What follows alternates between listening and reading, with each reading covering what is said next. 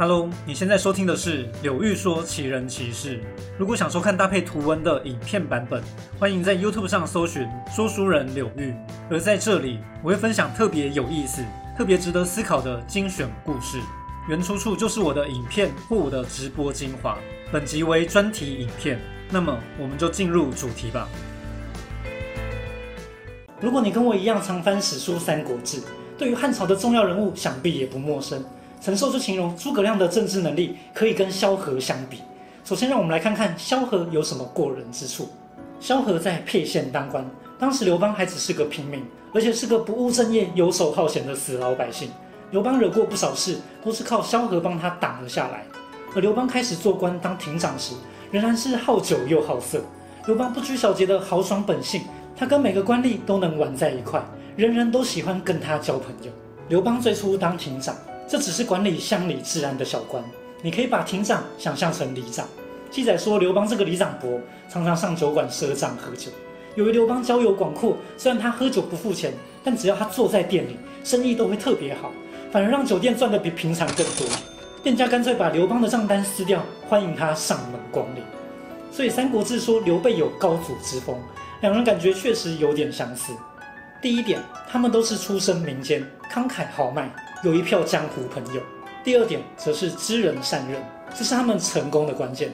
第三点就是拥有远大的志向，当机会到来，他们绝不会放过。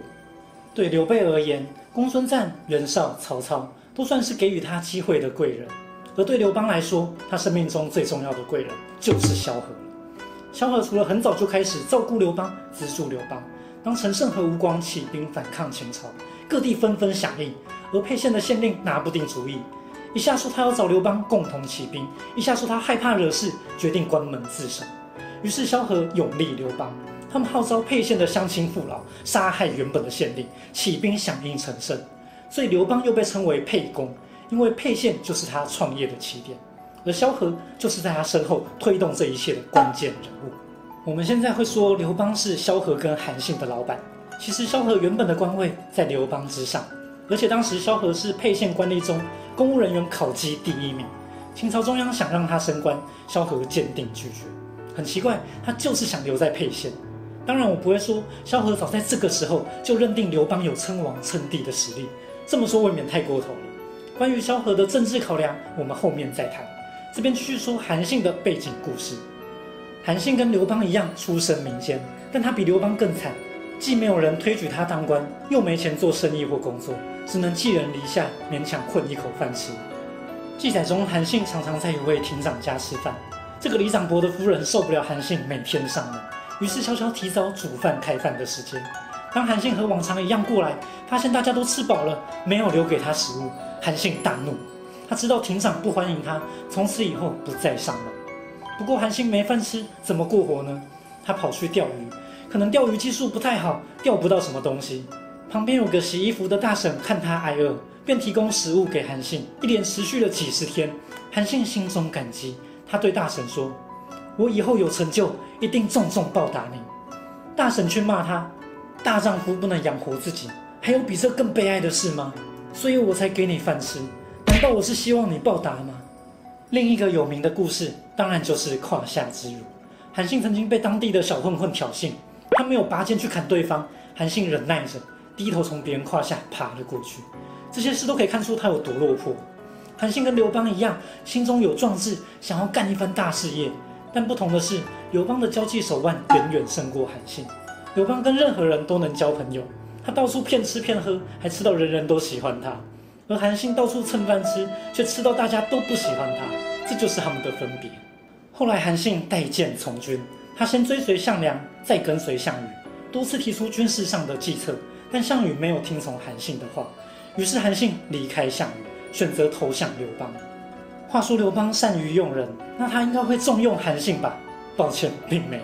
萧何对韩信的才能感到惊讶，但刘邦却不以为意，这让韩信非常受挫，于是他再次选择跑路。这一跑有一个知名的故事，就是萧何月下追韩信。刘邦听到消息时，以为萧何也逃走了。等到萧何带着韩信回来，刘邦对萧何大声怒喝：“你为什么逃跑？”“我没有，我是去追赶逃跑的人。”你说说看，你是追谁？是韩信。你骗人！逃跑的将领有几十个，你从来没有追过谁，怎么会去追韩信呢？其他将领容易得到，但像韩信这样的将才，堪称国士无双。大王假如只想当个汉中王，那就用不着韩信。如果要争夺天下，那头号大将非韩信莫属。嗯，好吧，那就任命他当大将军。来人，快把韩信找过来！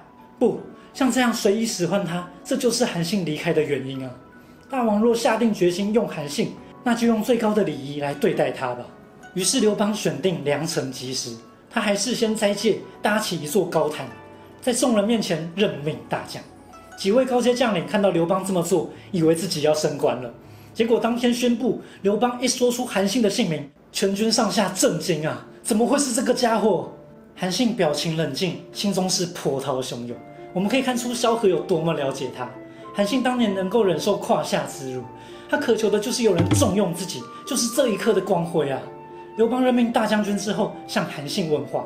这时候的韩信全身绽放自信的光芒，说起话来和之前完全不一样。韩信分析说：“项王虽然强大，我们还是可以击败他，因为我待过项王的阵营，看到了他有三大弱点。项王生气咆哮时能够威吓千百人，但他不能放手任用有才能的将领，这只是匹夫之勇。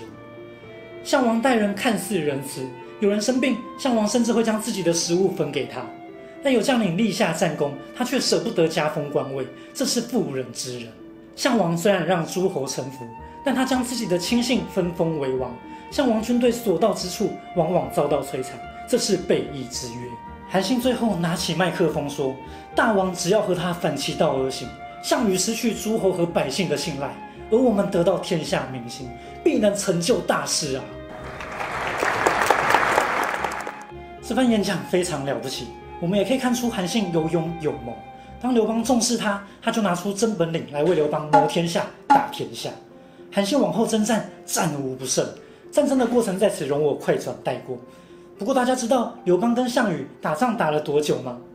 比较一下，曹操完全铲除袁绍的河北势力花了七年时间，而楚汉相争总共历时五年，其实并不算长啊。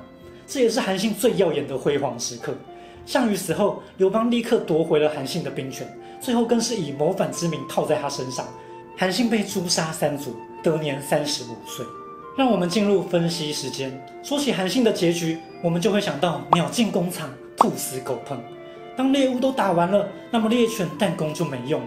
这么说当然没有错，但我认为还有其他层面的解读。